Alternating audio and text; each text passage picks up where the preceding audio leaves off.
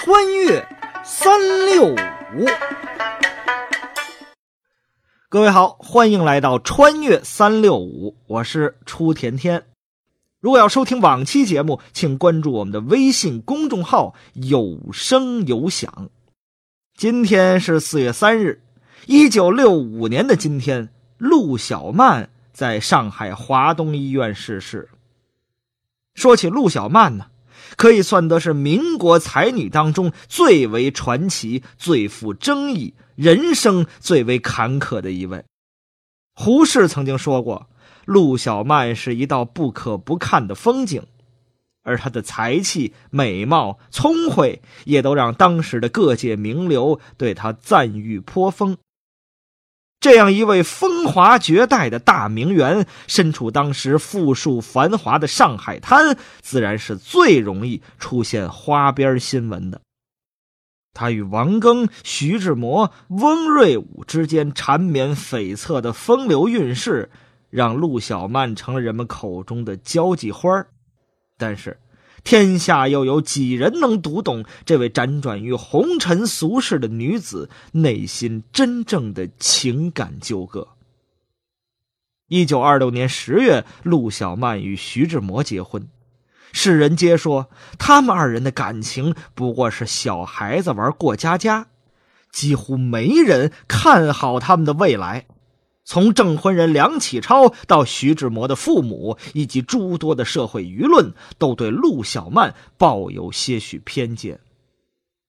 一九三一年十一月十九日，徐志摩因为飞机失事罹难。陆小曼闻此噩耗，悲伤到昏厥，醒过来后嚎啕大哭，直到眼泪哭干。陆小曼此时究竟悲伤到什么程度，连郁达夫都觉得难以描写。他说：“悲哀的最大表示是自然的目瞪口呆、呆若木鸡的那种样子。这，我在陆小曼夫人当初接到徐志摩凶号的时候，曾经亲眼见到过。其次是扶棺一哭，这我在万国殡仪馆中。”当日来调的许多徐志摩的亲友之间，曾经看到过。陆小曼清醒后，便坚持要去山东党家庄接徐志摩的遗体，被朋友们和家里人死命劝住了。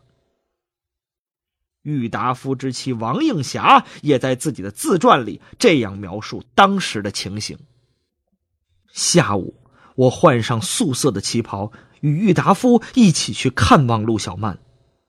陆小曼穿一身黑色的丧服，头上包了一方黑纱，十分疲劳，万分悲伤的半躺在长沙发上。见到我们，挥挥右手，就算是招呼了。我们也没有什么话好说，在这种场合，说什么安慰的话都是徒劳的。沉默。一阵长时间的沉默。陆小曼蓬头散发，大概连脸都没有洗，似乎一下老了好几个年头。轻轻的我走了，正如我轻轻的来。我挥一挥衣袖，不带走一片云彩。年仅三十六岁的诗人竟不永寿。徐志摩的遗体从济南运回上海后，陆小曼见到了现场唯一的一件遗物——一幅山水画长卷。陆小曼看这张画卷，想到徐志摩的种种好处，泪水连连，百感交集。自此，他一直珍藏着这幅画，如同保护自己的生命。在哭志摩中。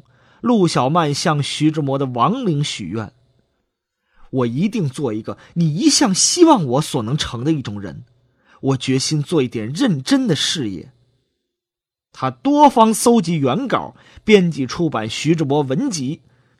在此后的时间里，陆小曼先后编辑出版了《志摩日记》《徐志摩诗选》和《志摩全集》。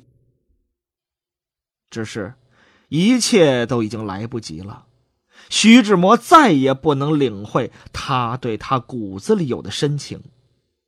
只是有太多的障碍，心理的、外界的障碍，让年轻的他们曾经没有耐心去面对，而等到陆小曼想要面对的时候，已经只剩下他一人。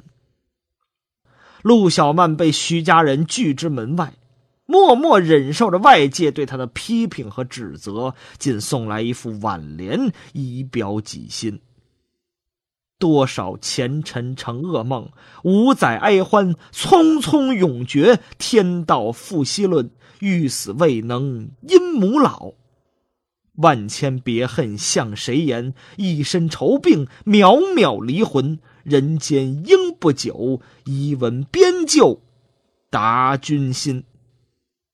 最后这一句“一闻边就达君心”，他做到了。